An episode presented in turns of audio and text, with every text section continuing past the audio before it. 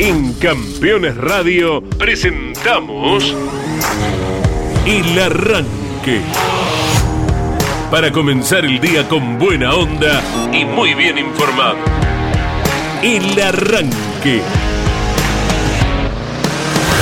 Entrevistas con los protagonistas, historias, toda la pasión del automovilismo y el humor inconfundible de Luis Landricina. El Arranque. Con la conducción de Andrés Galazo y la participación de Leonardo Moreno e Iván Miori. El Arranque. Por Campeones Radio. Todo el automovilismo en un solo lugar.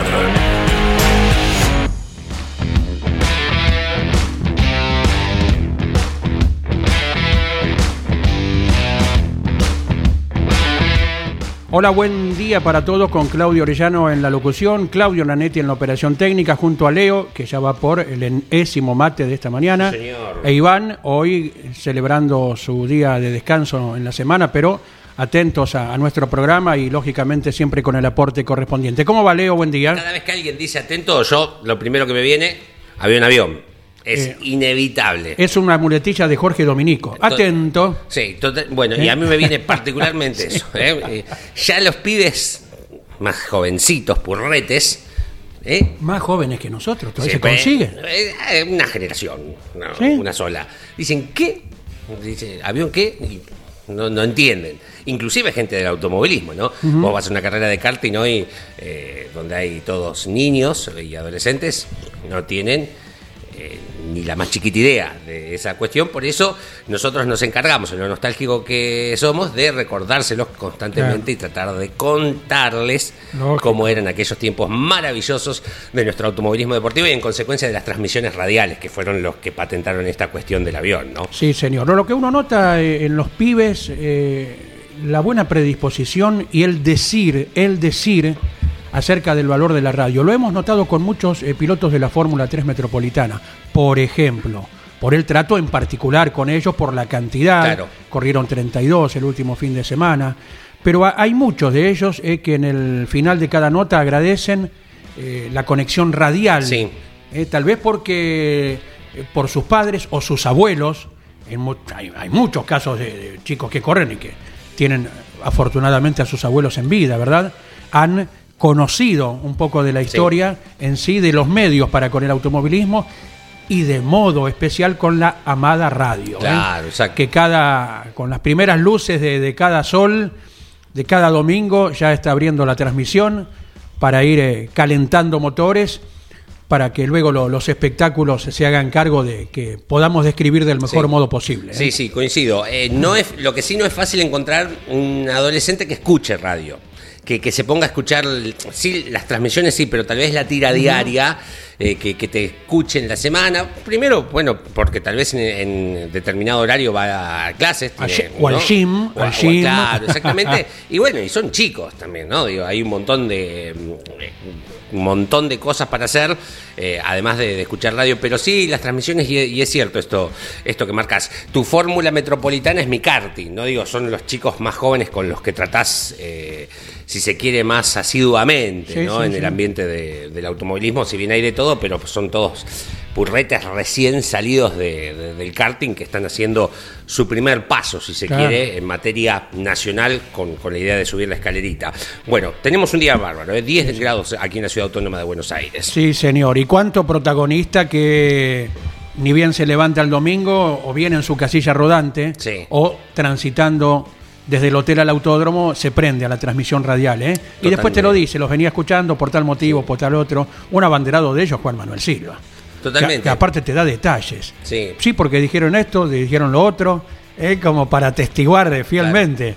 El Pato Silva, que se me ocurre, no se habrá desligado de esa pasión de escuchar radio en su nueva residencia en los Estados Unidos, porque con Campeones Eh. Radio no tiene excusa, llega a cualquier Claro. lugar del mundo. Porque además vos, se me ocurre pensar, cuando estás afuera, por X, y motivos, lo que fueren, eh, empezás a extraer un montón de cosas y buscas nexos que te unan en lo diario, en lo cotidiano. Y escuchar radio, digo, mm, no solamente automovilismo, a veces yo escucho otros programas y dicen, uy, está llamando a alguien de Australia.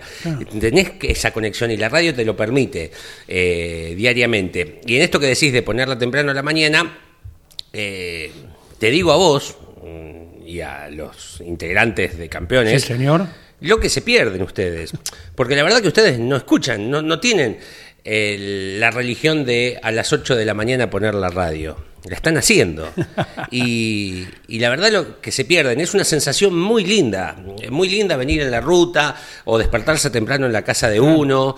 Eh, es, es una sensación muy linda poner la radio y que arranque, en, en este caso, mm, soy particular con la transmisión de campeones, Sí. con los locutores, con ustedes, nuestro, hoy tenemos para ofrecerle con ustedes nuestro relator. Es muy linda la sensación que ustedes lamentablemente, porque tienen un lugar, otro lugar privilegiado, que es el que nosotros nos perdemos, pero ustedes se la pierden. Eh, eh, es una sensación muy linda que eh, no sé, algún día tendrán Franco o un domingo no trabajarán y decir, bueno, estoy No. escuchando, pero como son tan asiduos, son, se conocen todos, no sé si van a tener la misma sensación que tenemos nosotros, los oyentes de, del otro lado en esa cuestión. La verdad que, bueno, en esto que decías, de prenderla temprano, digo, eh, no saben lo que se están perdiendo ustedes. Sí, sí, y aparte, eh, me acuerdo en las épocas de ruta, eh, por ejemplo, el servicio que brindaba la radio, y de esto lo puede atestiguar Daniel Bosco, Sí.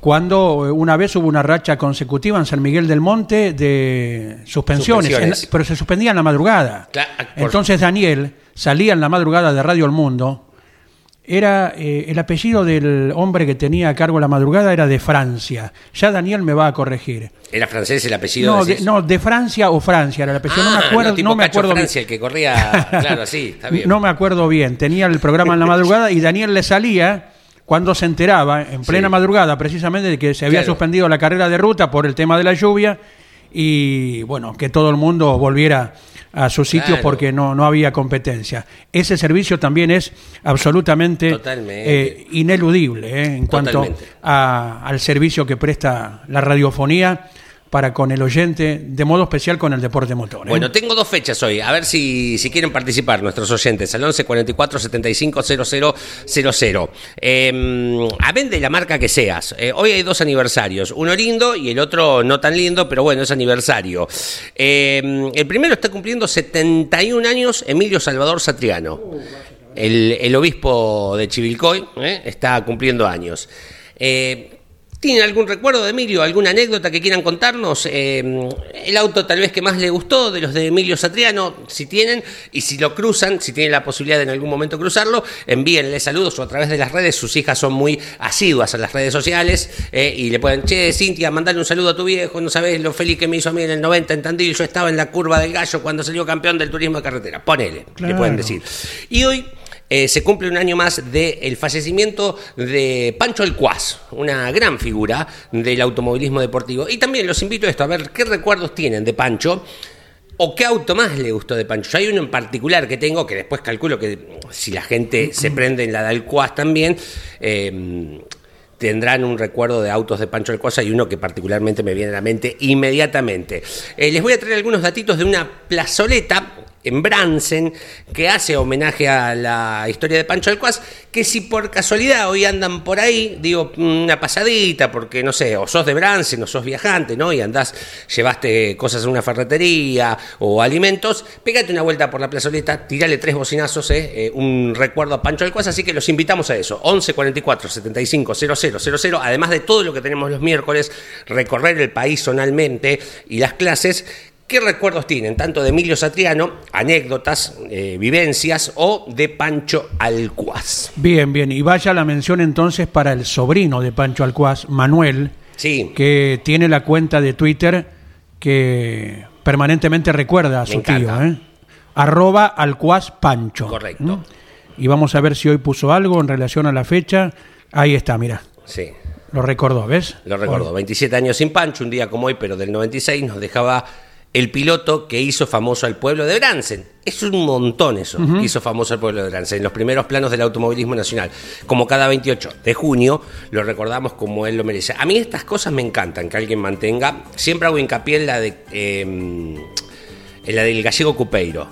Todos los días, el que se quedó con la cuenta del gallego Cupeiro, que debe ser algún familiar, todos los días te dice buen día muchachos y te pone una foto del gallego eh, en alguna situación.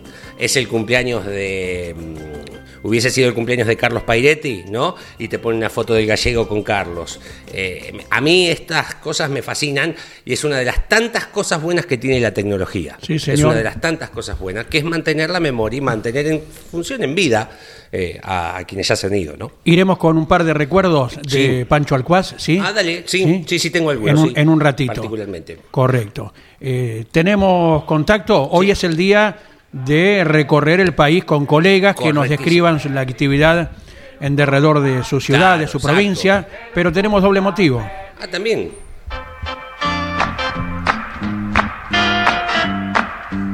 Qué grande.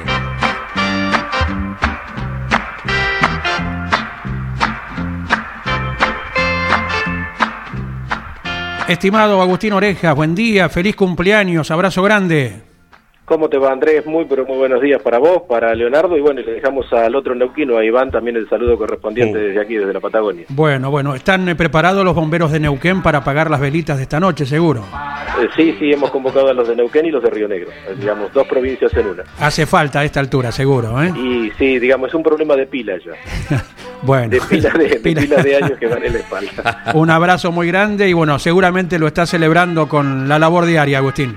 Exactamente, de recorrida por diferentes sectores de la ciudad de, Neuquén y bueno, con, mucha información y sobre todo desde el punto de vista automovilístico y con esa expectativa de si viene o no viene el TC2000 para el mes de agosto a, Centenario en la provincia de Neuquén.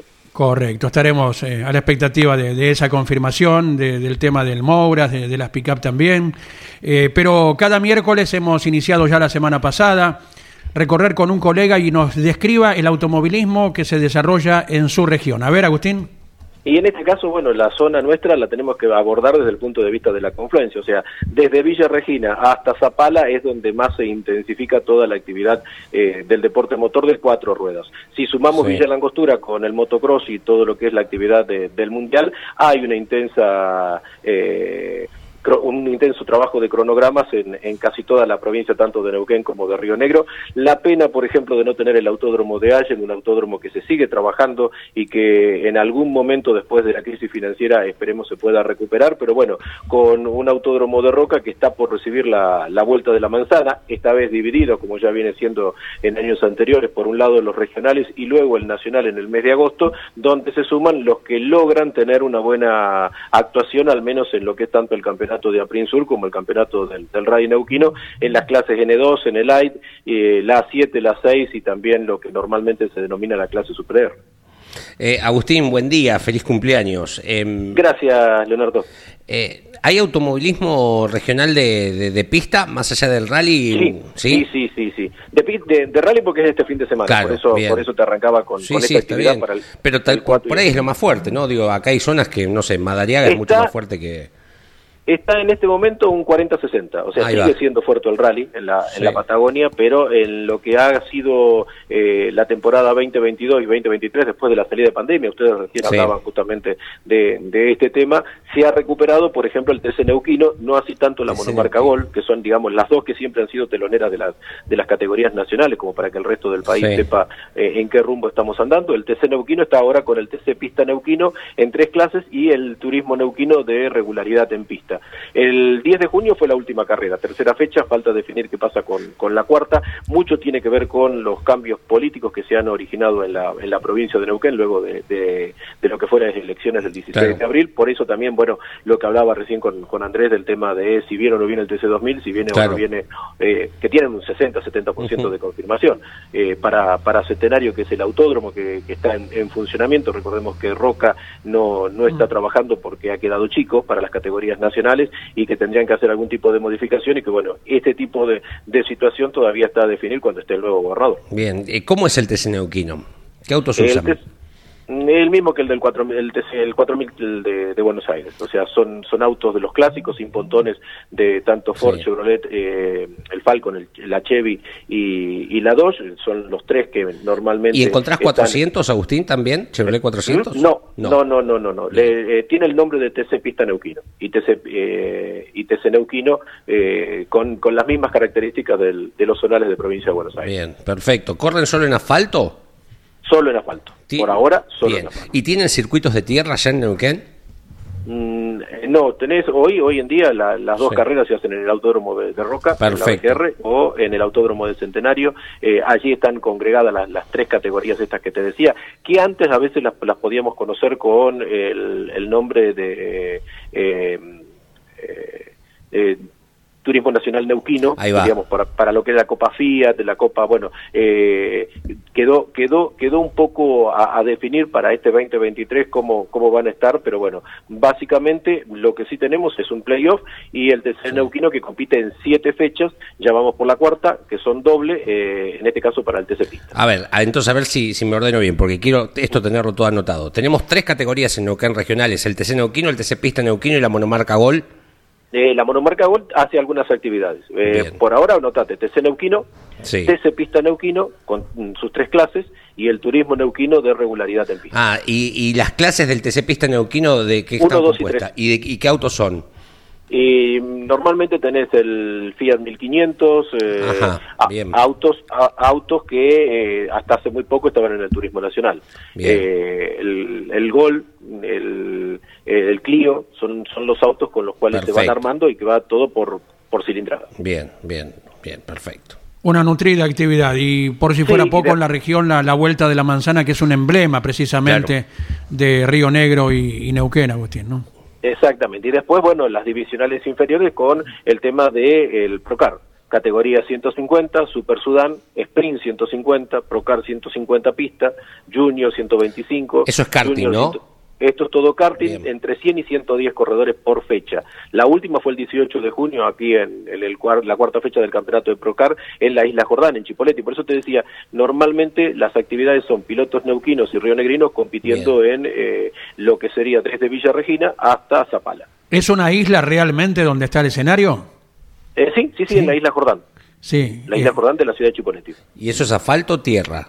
Yo todo lo pregunto desde la ignorancia. ¿eh? Lógico. No, sí. no, no, no, asfalto, asfalto, asfalto. Asfalto. La- la- la- sí, hay que ver, está la promesa de la construcción del cartódromo en, en- dentro del autódromo de Centenario, está eh, el cartódromo de Zapala, tampoco se ha terminado, a veces se corre la pista del aeropuerto, eh, cuando a veces se permiten, digamos, por parte de las autoridades de la ANAC, eh, algún, alguna actividad automovilística que normalmente coincide con los aniversarios de las localidades, tanto de. Zapala, Plaza Huíncul, Cutralcó, pero se han inclinado más que nada por el, el rally. Eh, en, las, en, los- en las últimas temporadas. Pero eh, el karting tenés el karting Procar y tenés el karting con Bien, caja. bien, perfecto. Bien, Eso cuatro sí se tiempos. en tierra. eh, también a veces tenemos demostraciones de, de, de Speedway, porque también hay una comisión dentro de, de la localidad de Centenario que quiere tener el Speedway de, de Bahía Blanca. De hecho, muchos Sí. corredores de Neuquén van a participar de, de- del Speedway en Bahía Blanca y uno de los locutores eh, de- del Speedway en Bahía es de acá, de Neuquén. Bien, mira. Agustín, ¿y tienen una federación, hay una federación neuquina que, que responda a la CDA? Del... Sí, sí, sí, está la Federación Neuquina, que normalmente una vez al año es cuando se gestionan las, las licencias Claro. para, para pilotos. La que envía a veces comisarios vienen- vienen en- deportivos. en do- claro, en dos oportunidades. Generalmente la tenés a principio de año, en el mes de marzo, Sí. recorriendo lo que se denomina el centro y norte de la provincia, porque el rally regional de Neuquén arranca en Aluminé normalmente, Claro. por lo tanto toman sede en, en Zapala, y después cuando viene la fiesta de la, de la Vuelta de la Manzana, la tenés en Neuquén y en General Roca, donde está la perfecto. Sí, sí, sí. Aluminé allí cerca de Villa Pegüeña, ¿verdad? En un lugar Eh, paradisíaco de la Argentina.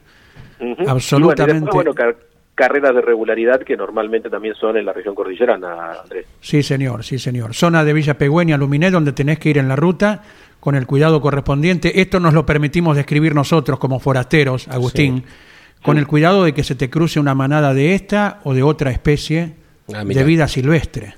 Y sí, y de aves y de lo que fuere. Depende Absolutamente. de la temporada. Sí, sí, sí. sí, Porque sí. tenemos invernada y veranada, que es cuando normalmente suben o bajan los piños de, de cabras o, o chivos, y bueno, y después también el tema de, del ganado vacuno que va creciendo de a poco, pero va creciendo como actividad Sí, sí. económica en la provincia de Neuquén. En la municipalidad de Villa Pegüeña hemos visto pastar a las vacas en la puerta, en la puerta del municipio.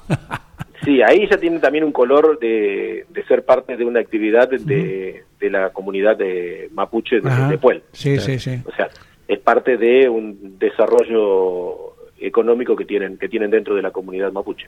Agustín, ¿cómo está el tema de la crecida de los ríos con las inmensas lluvias? ¿Cómo está todo?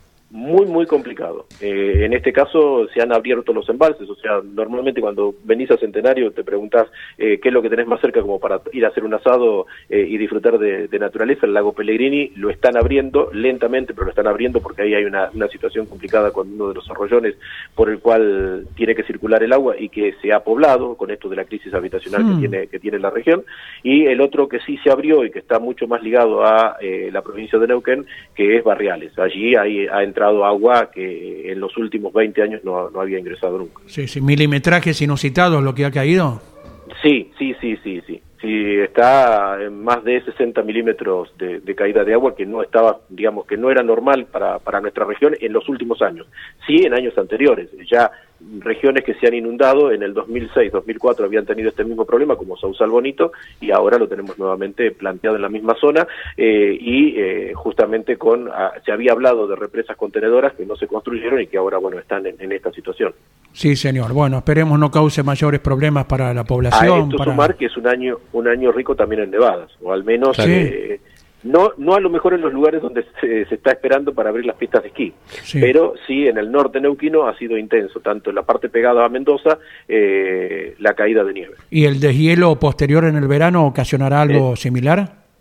Sí, pero tenés tiempo de regularlo, y sobre Sí. todo el deshielo ese básicamente va a ir por el lado de Chocón, o sea, Sí, por sí. el lado del río Limay. Recordé, recordemos esto de, de que hablábamos de la confluencia, de que confluye el Neuquén y el río Limay. El que está complicado es el del lado de Neuquén, eh, o el río Neuquén, que sus afluentes vienen justamente del norte neuquén. Exactamente. Bueno, por el Chocón tuve la ocasión hace eh, fin del año pasado de transitarlo nuevamente después de la primera visita que fue en el viaje a Bariloche con la secundaria. O sea que eso habla de la antigüedad que tiene el Chocón Cerro Colorado. Claro, sí tiene, tiene. digamos que fue cuando recién lo estaban inaugurando. Agustín, ¿y esta situación climática eh, influye cuando hacen los calendarios zonales? Es decir, che, en esta época no vamos a meter fecha, más allá de que dijiste que corrieron hace muy poquito. eh, eh, normalmente, ¿qué meses o qué meses no utilizan para realizar automovilismo? Por ejemplo, acá en la provincia de Buenos Aires, enero y febrero es muy difícil que tengamos carreras.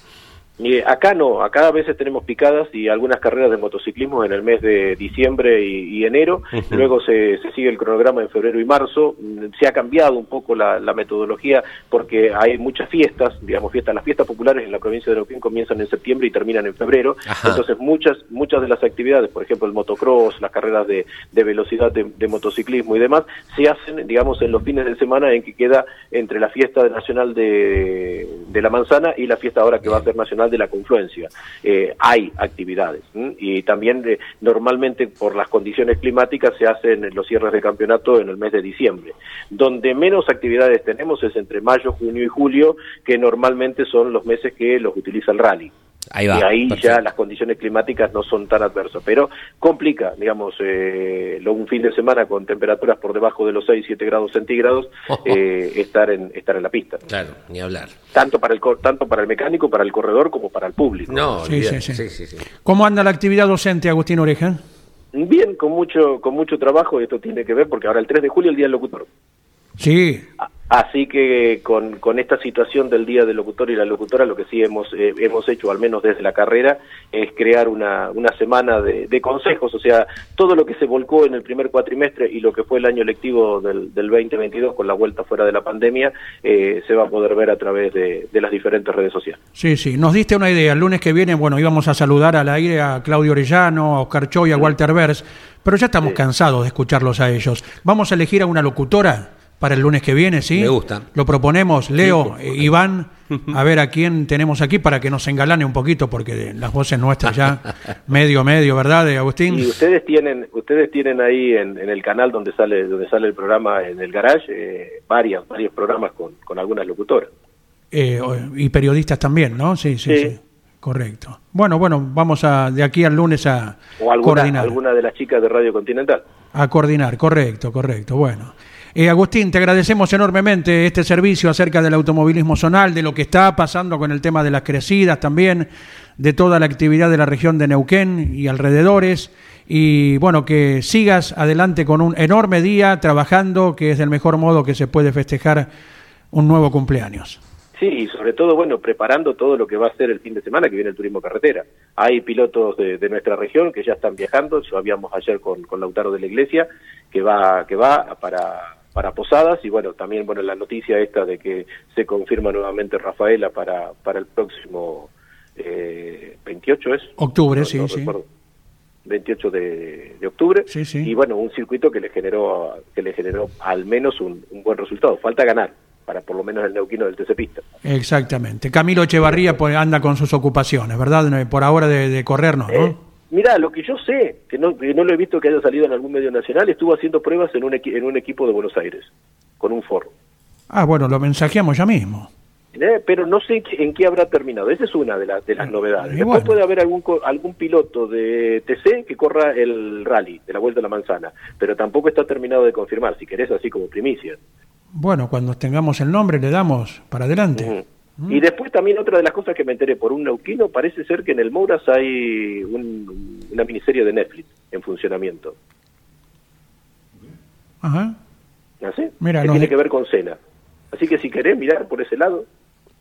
Correcto. Nos dejas pensando entonces, Agustín. Un abrazo Es enorme. Es, es la, es la historia de la historia un documental sobre Cena y se está usando, Sí. Claro. digamos. No, eso se está filmando en el Autódromo de Buenos Aires, en Mar del Plata y, en Balcarce. y en el Mouras también. Y en el Mouras también. Por eso está cerrado ahora y se habilitó la. ¿no? Exactamente, eh, que ya con, con mucho actor argentino inclusive y bueno, con los autos que... Bueno, es parte de la inversión que hay en el Autódromo de Balcarce, ¿no? Digo, Sí, eh, pero te, te agrego, Leo, de que, por ejemplo, no solamente actores, ¿eh? mecánicos, gomeros de DNA, están, eh, como Sí. es, tra- eh, los contrataron como actores. Sí, ahora sí, llamaron, hicieron una convocatoria a chicos de 11 a 15 años que corren en karting eh, para hacer un para ver cuál de ellos va a hacer las veces de Ayrton Senna en sus primeros pasos en Ah, el karting. encontrar lo Exacto. similar.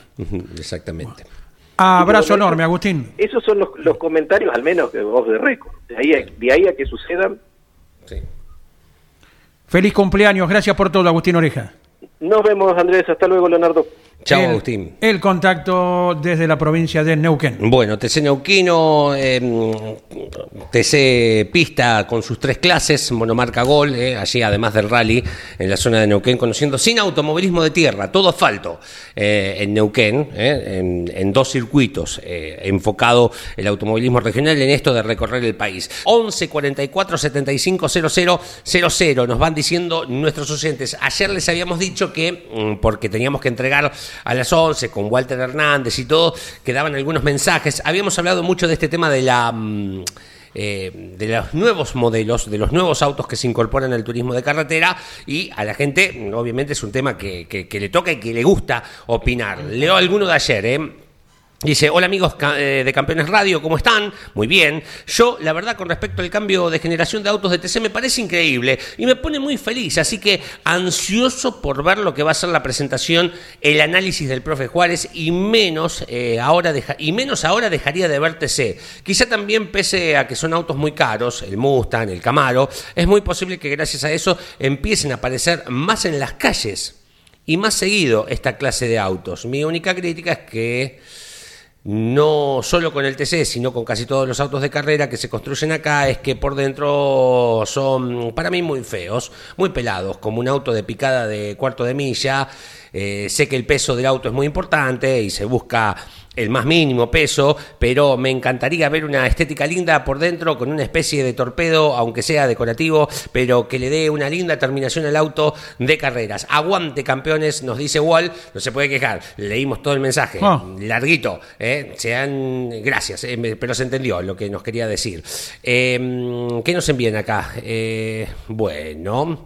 Gra- algo que tiene que ver con el aniversario de ayer. Hola amigos del arranque. Vi por videos de YouTube que cuando se hace el cambio de aceite y filtro, que hacen un llenado de filtro con algo de aceite nuevo previo a colocarlo. Eh, no lo entendí bien. Quería preguntarle al profe eh, si estaba bien eso, nos dice Maxi de Quilmes. A ver, cuando se hace el cambio de aceite y filtro, que hacen un llenado del filtro con algo de aceite nuevo, previo a colocarlo.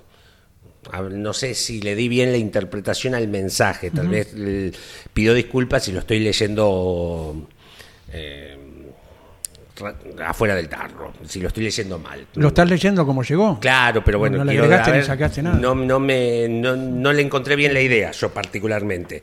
Alberto Juárez, buen día. ¿Cómo estamos, profesor? ¿Cómo estás, Sandy? Bien. ¿Cómo Día. está Leo? Realmente ahí, no sé en qué está operando, produciendo. Dale.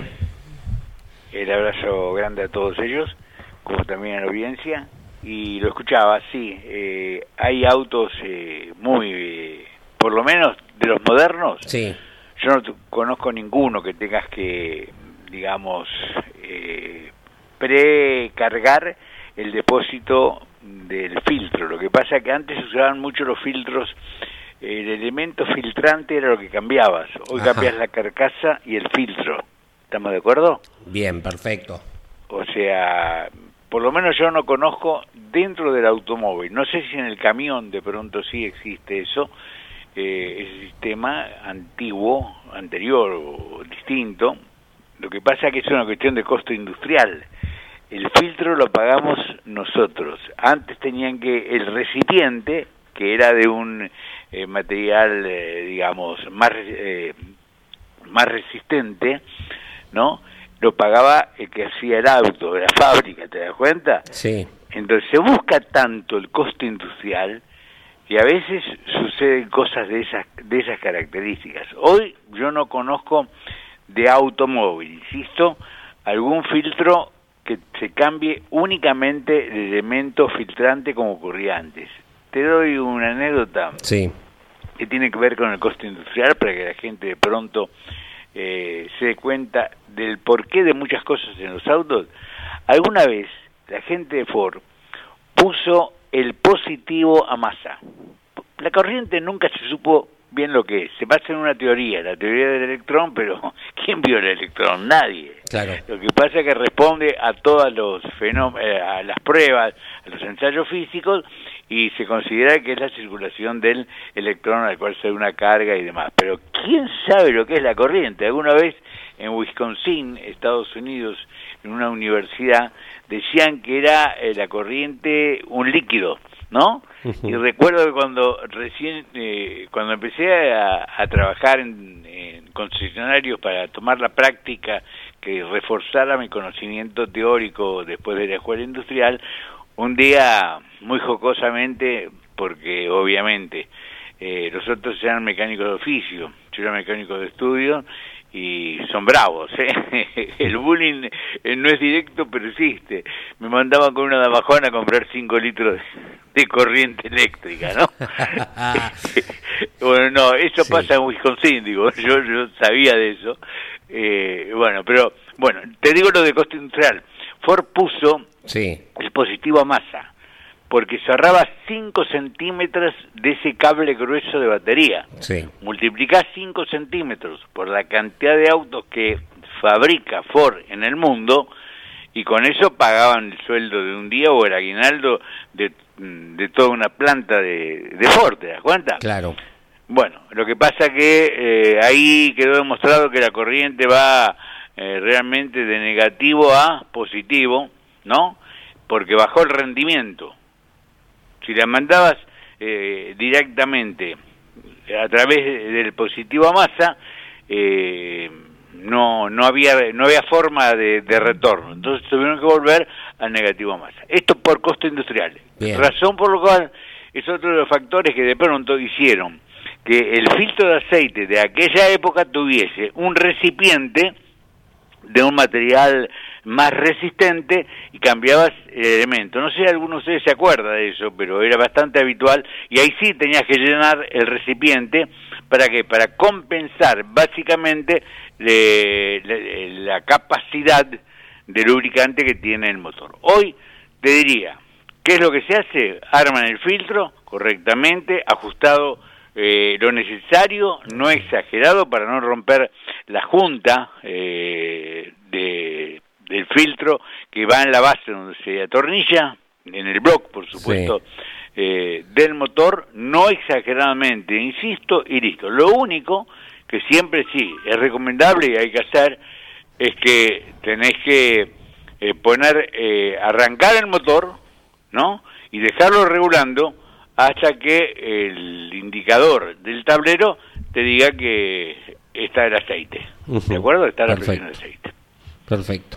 Bueno, tengo una pregunta de un oyente, aprovecho y leo todo el mensaje, dice, buen día amigos de campeones y arrancadores, aquí desde Lima, Perú, mi opinión sobre los nuevos modelos del TC, estoy re a favor, ya era hora amigos, eh, sé que la nostalgia está, pero la evolución tiene que existir. Una consulta al profe, ¿cómo extender la vida útil del embrague? Saludos desde Lima, Ricardo Señor.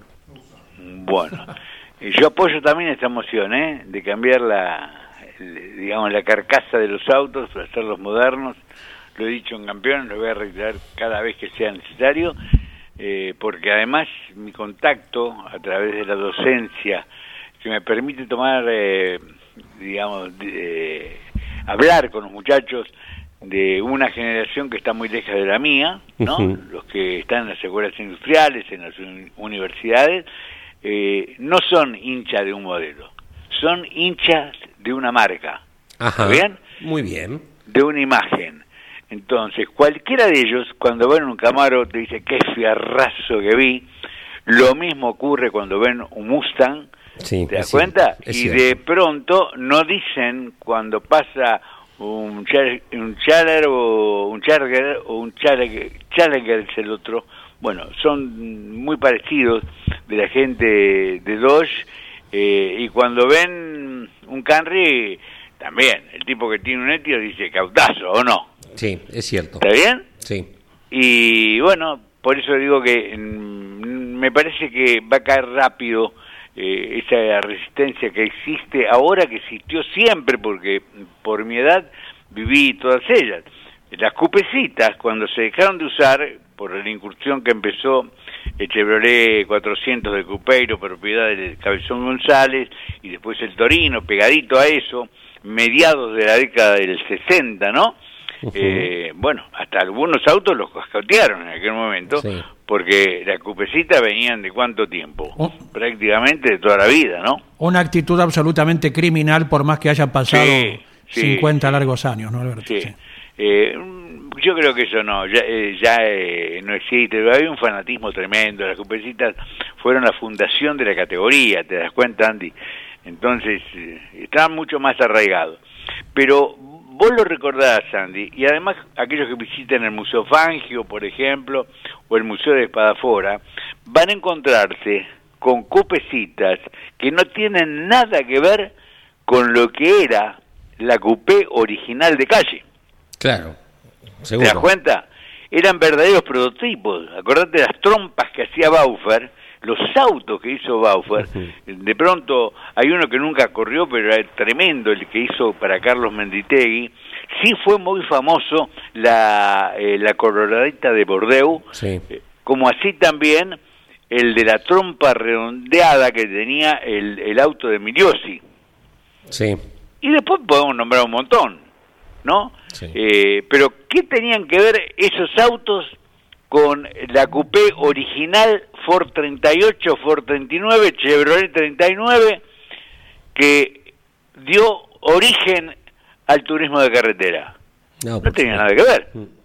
Y yo te pregunto, te desafío a que de perfil distingas salvo que seas un detallista, gente muy acostumbrada a mirar los autos, que distingan lo que es un Torino y lo que es un Falcon. No, por o sea, uno, pero yo hago ese ejercicio con eh, los domingos con mi suegro, eh, cuando me toca EDC, no tiene ni idea cuál es un Falcon y cuál es un Torino. Claro. Mirándolo por, por TV, no. Si, le tenés ¿Y eso qué es? ¿Un Falcon o un Torino? Te lo pregunta, sí, particularmente. Te confieso. Sí, sí, sí. Eh, a mí me ha ocurrido más de una oportunidad, ¿no? Y eso que estoy eh, prácticamente en forma permanente en contacto con ellos. Claro. ¿No? Eh, pasa hasta con algunas Chevy y algunas Dodge también a veces. Claro, la, Chevy y la Dodge, lo que pasa es que la Chevy y la Dodge tienen una cola muy particular Mm. y que a partir de que se conoció la importancia de la aerodinámica en la parte posterior, es por eso que son más aerodinámicos esos, esos autos, ¿te das cuenta? Porque de Sí. frente son todos iguales o muy parecidos, un poco más parado el parabrisas del Ford y del Torino, pero digamos, tienen un elemento de penetración la trompa que tienen. ¿Estamos de acuerdo? Eh, pero, ¿qué tienen que ver con el Falcon que se usaba hasta hace no muchos años eh, como base de la construcción del auto? Porque ahora se hace un auto sobre una estructura tubular, pero ustedes seguramente, alguno de ustedes recordará, la época en que había que tener un Falcon original, Claro. una Chevy original, una GTX original, un Torino original para hacer el auto. Lógico, hasta principios de los 90, sí. sí. Claro. O al Sonal tenés que ir hoy para ver eso. Ah. ¿Te das cuenta? Y no sé por cuánto tiempo, porque se van acabando los No, y se- ya eh, salen a buscar a la chacarita, entre comillas, puertas, Sí, pero sí. si no, ya lo que es paragolpe o guardabarros traseros ya son chapa con la forma original. Muy lógico. ¿no? En ese- Por eso. Yo creo que, eh, que van a caer bien. Va a caer muy bien el, eh, el Sí. Mustang, el Camaro, porque además cuando van por la calle, ¿no te gusta verlo? Ah, sí, sí, sí, sí, ¿Mm? totalmente. Alberto, Yo creo que los- todo- a todos más o menos eh, nos cabe lo mismo eso. Sí. Bueno, y en función de eso, me da la impresión de que van a tener una adaptación en la medida que rápidamente se puedan producir. Mirad, eh, estaba ubicándolo a, a- a Miguel Paz, pero él está hoy de, digamos, de Franco.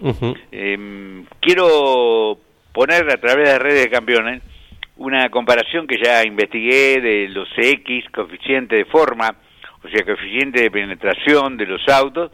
Eh, te lo voy adelantando para que en el arranque. El Mustang tiene 0.28.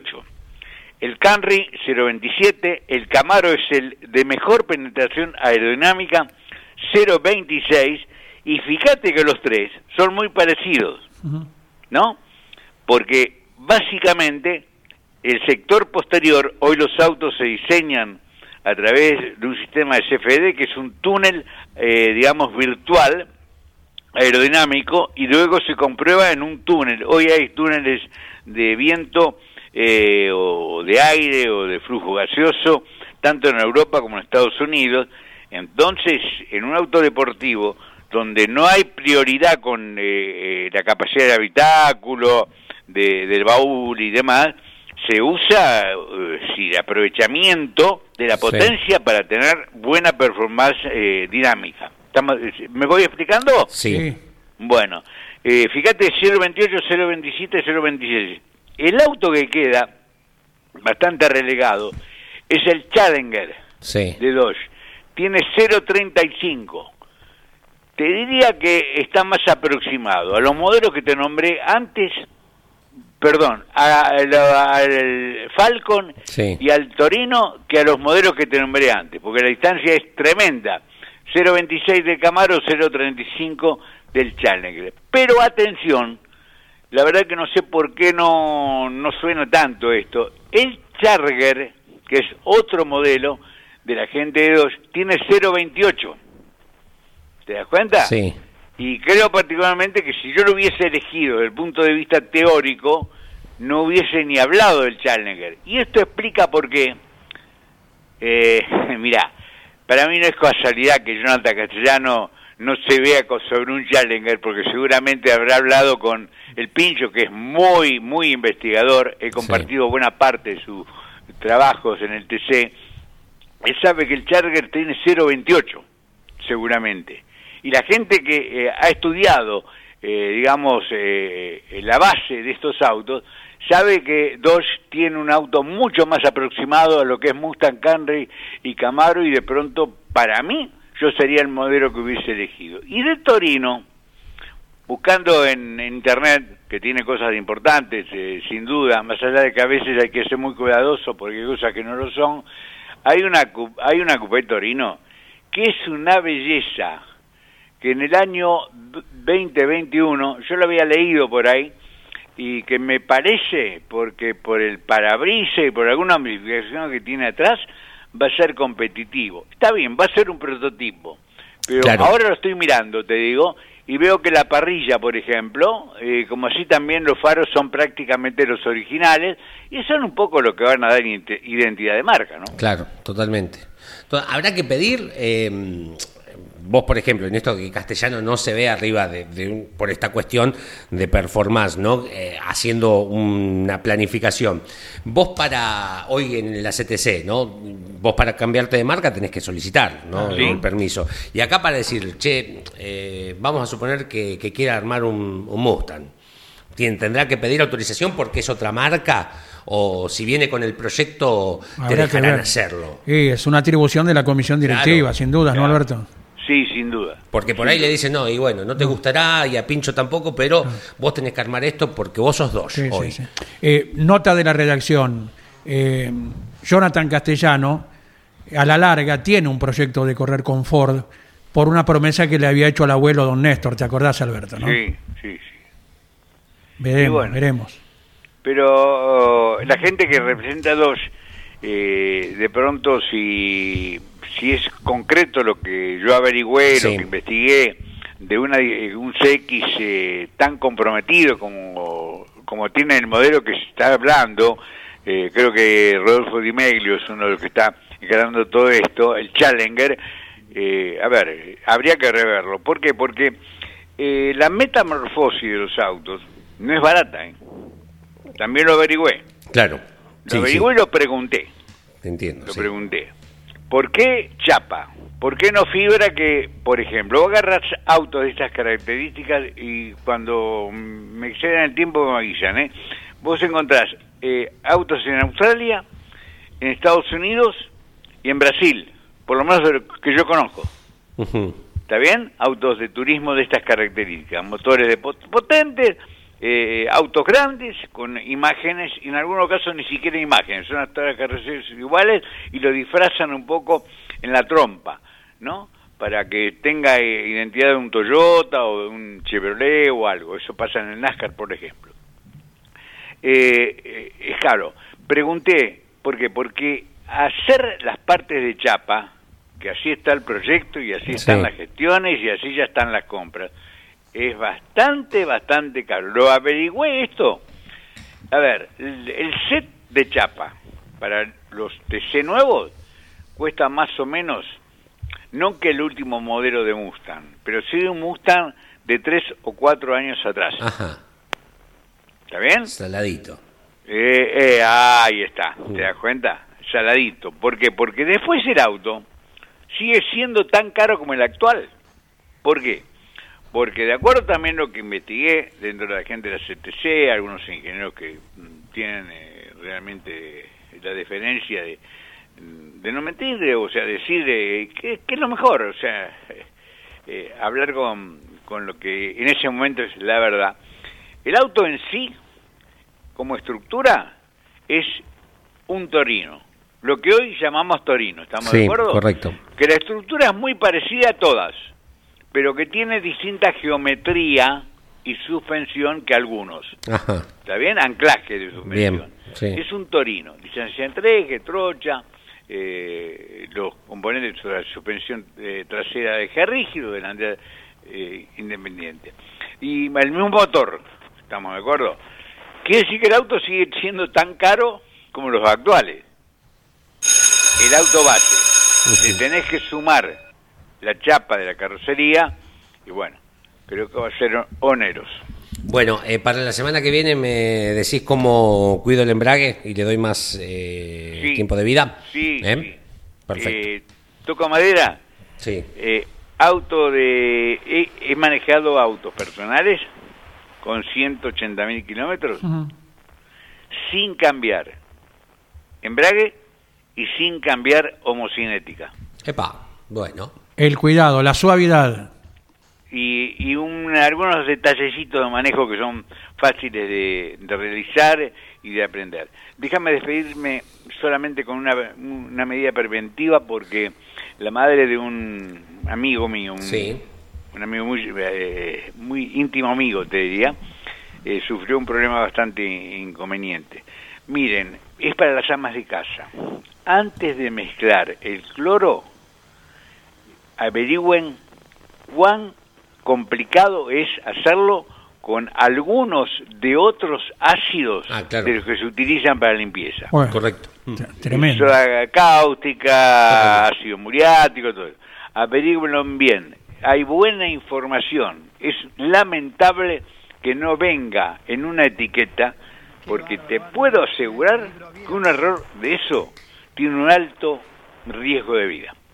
Tremendo, tremendo, Alberto. Bueno, Bueno, lo dejo porque somos comunicadores a través de una radio, ¿no? claro que sí, claro que sí. y me encanta llegar con todo lo que me. Las experiencias hay que vivirlas, pero cuando uno tiene la advertencia de lo que puede ser, eh, no las vivís esas, por lo menos aquella que pone en riesgo, te informás y no lo haces. Gracias por el espacio. Abrazo grande, Alberto Juárez. Tempranito el próximo viernes con todo el equipo rumbo a Posadas. Hasta luego. Chao.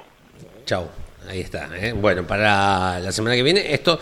Este, ¿Es magia o no? Digo, ¿Cómo hace para 180 mil kilómetros? Porque es economía también, ¿no? Es un montón de economía. Bueno, tenemos un montón de mensajes. ¿Qué más? Y la anécdota de Daniel Bosco, del servicio de la radio, ¿eh? como Ah, era. Es cierto que lo hablábamos. Eh, ¿Te Sí, acordás que hablábamos al principio? Se hizo un tiempito, un minuto, Sí. Daniel Bosco en su agenda en FM Sol 977 de San Antonio de Areco y nos dejó el siguiente comentario. Era Lalo de Francia, el show de Frank Sinatra hacía, y cuando yo me quedaba, pero no es que me quedaba levantado esperando eh, para poder salir, sino que cuando ya empezaba a llover, nos armábamos un partido de truco, escuchá.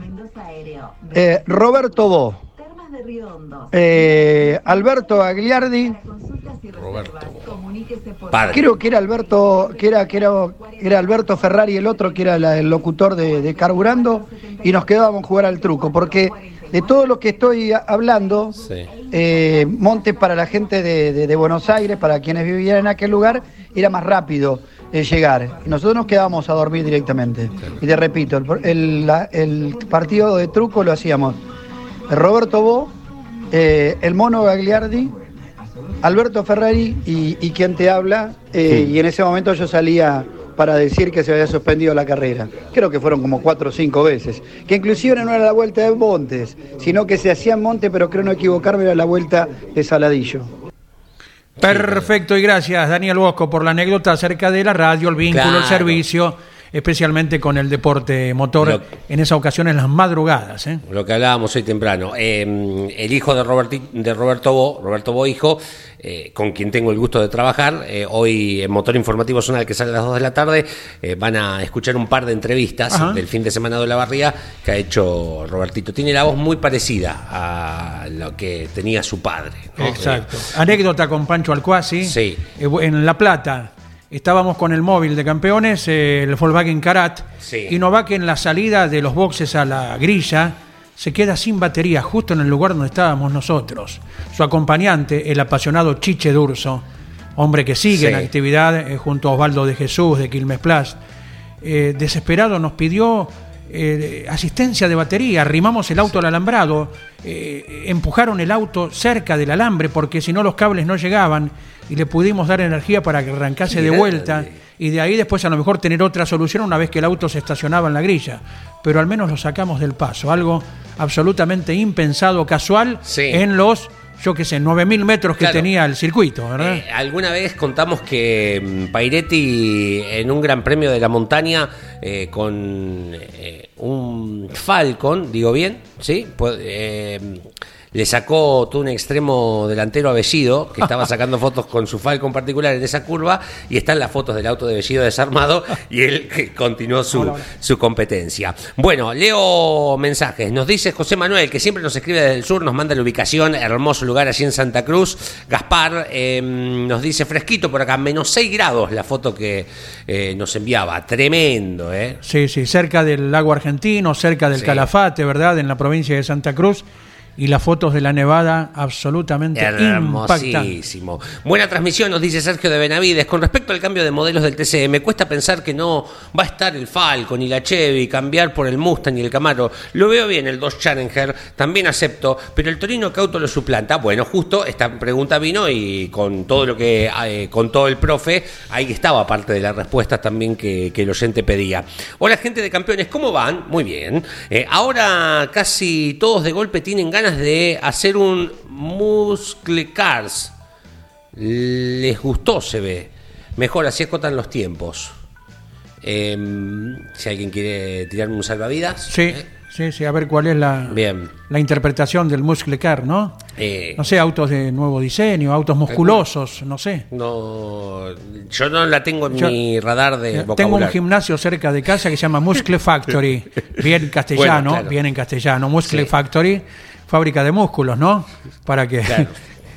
Sí. Eh, eh, mejor es sacar músculos, ¿sabes qué? Eh, No, Yendo a hacer los mandados. no tengo con las bolsas, sí. ¿eh? Venís con las bolsas bien cargadas, cuatro o cinco cuadras. Esas que te cortan los dedos. La Sí, bolsa ¿qué, esa. qué- qué otro ejercicio? Porque después, a lo mejor el que se mata arriba de una máquina, Sí. arriba de un gimnasio, después se agarra el teléfono y pide delivery, ¿no? Eh. Delivery, delivery o, a domicilio. Hola amigos arrancadores, buen miércoles. Entre las varias cuentas que sigo está la de Pancho Alcuaz, a quien vi correr en innumerables carreras de TN.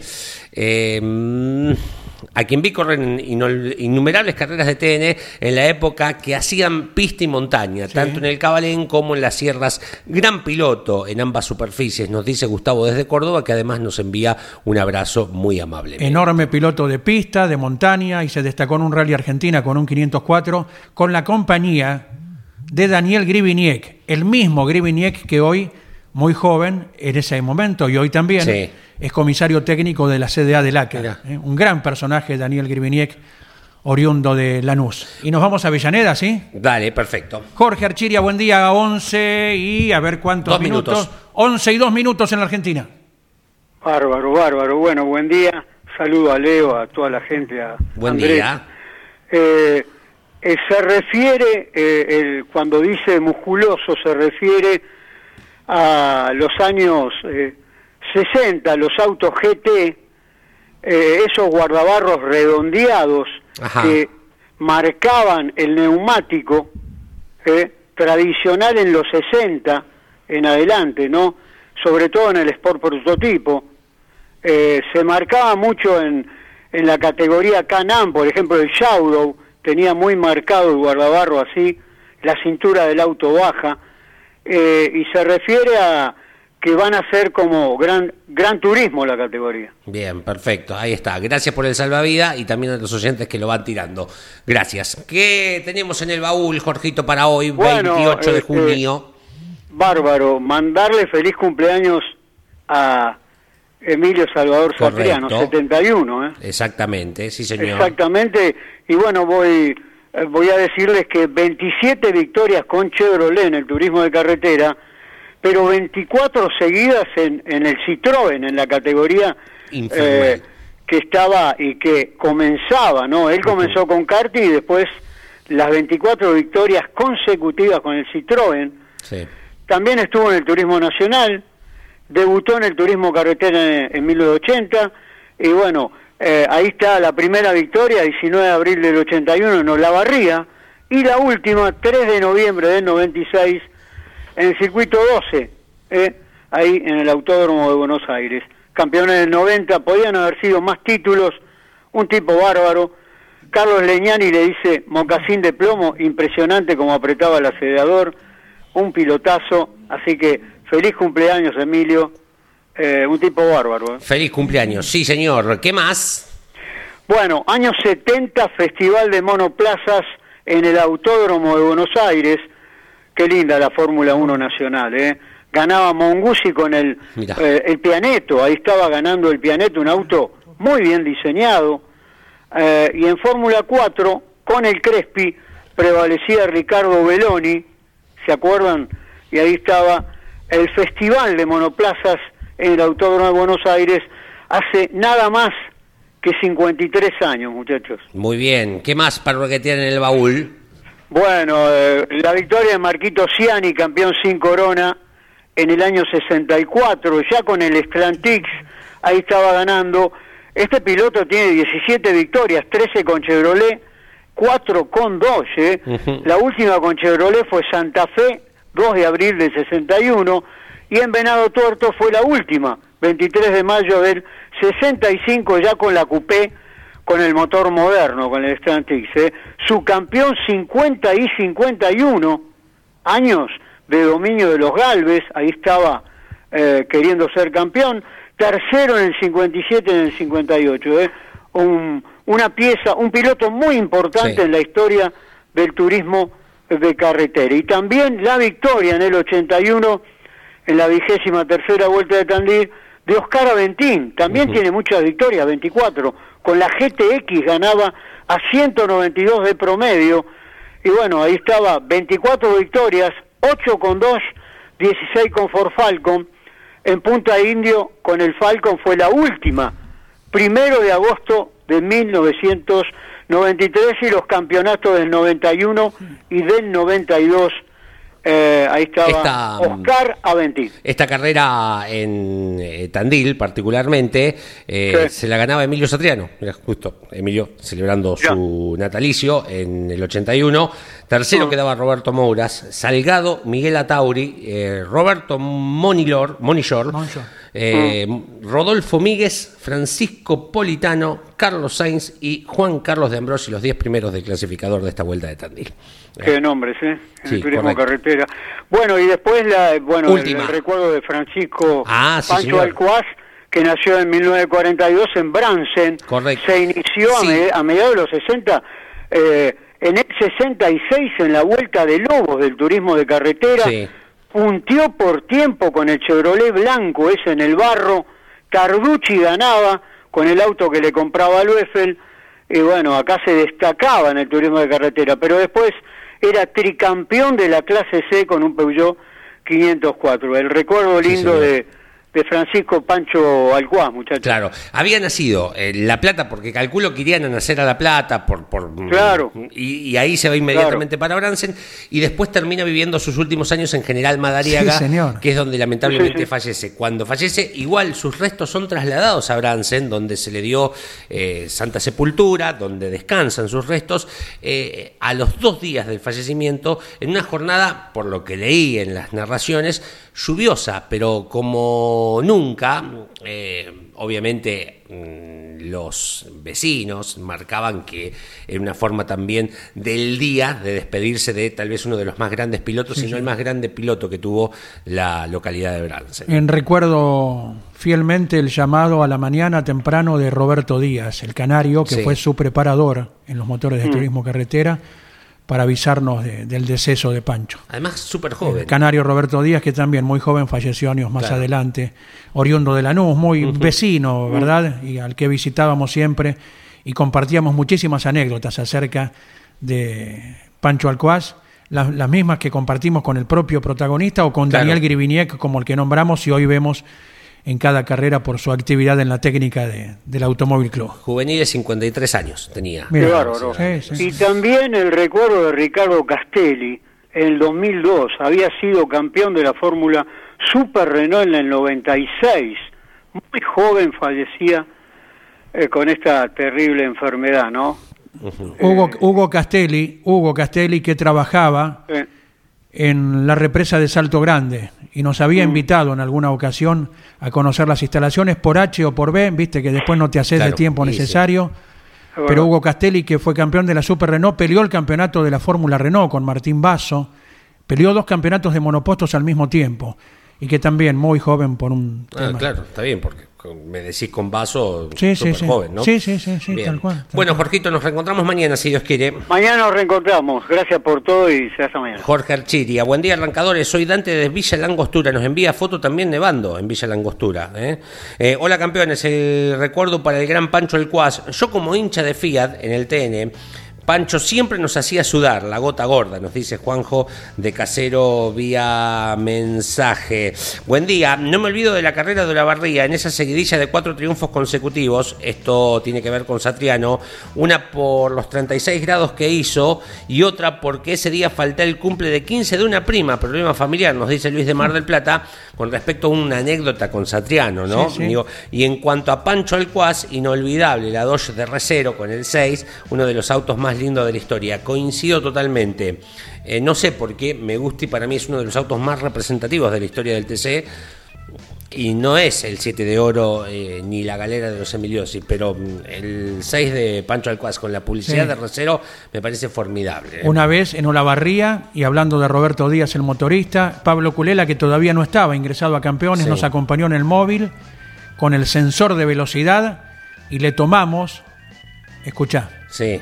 Al motor del Canario Díaz, a la conducción de Pancho Alcuaz, 262 kilómetros por hora Uy, uy. en Olavarría. Tremendo, eh, tremendo. Y era cortito el, el semipermanente, 17 kilómetros tenía. Claro, sí, bueno, Sí. No, suficiente para Yo tengo, claro, pensando- agarrar voleo. Sí, exacto. Sí, sí. Bueno, aquí, mm, cuando hoy nos. Eh, Laureano, que nos decía lo de eh, los autos Muscle Cars, Mm, sí. dice: son los nuevos modelos, Claro. así le llaman los Yankees. Claro, dice, bueno. eh. Perfecto, gracias. Y ahora ya tengo un término nuevo que particularmente no, no, no lo tenía ¿no? En, en esta cuestión. Mirá si, mirá si hay uno que propone. Asociación Corredores de Muscles Car. Eh, toma. Eh, bueno, No, no. Turismo carretera de por vida. Mientras no digan que los periodistas también tengan que ser muscle Claro. lo que fuere, Sí, ¿eh? sí. Bueno. no hay ningún drama. Yo. Good morning, eh. Leonardo. Me quedo, me quedo, vuelvo a las 2 de la tarde con Sí. motor informativo zonal, después de la tira y después de Tarafa. ¿eh? En un ratito ya viene Carlos Alberto Leniani con todo el equipo, la tira con toda la actualidad. Hay novedades en el TN varias, ¿eh? Ajá. Eh, para ir compartiendo en el programa que hoy tenemos con Pablo Zárate, Turismo Nacional, a la hora 15. ¿eh? Bueno, y todos los programas colegas, todos los espacios propios aquí en Campeones Radio. Gracias Claudio Nanetti, movió las manos de lo lindo Gracias Claudio Orellano en el cierre.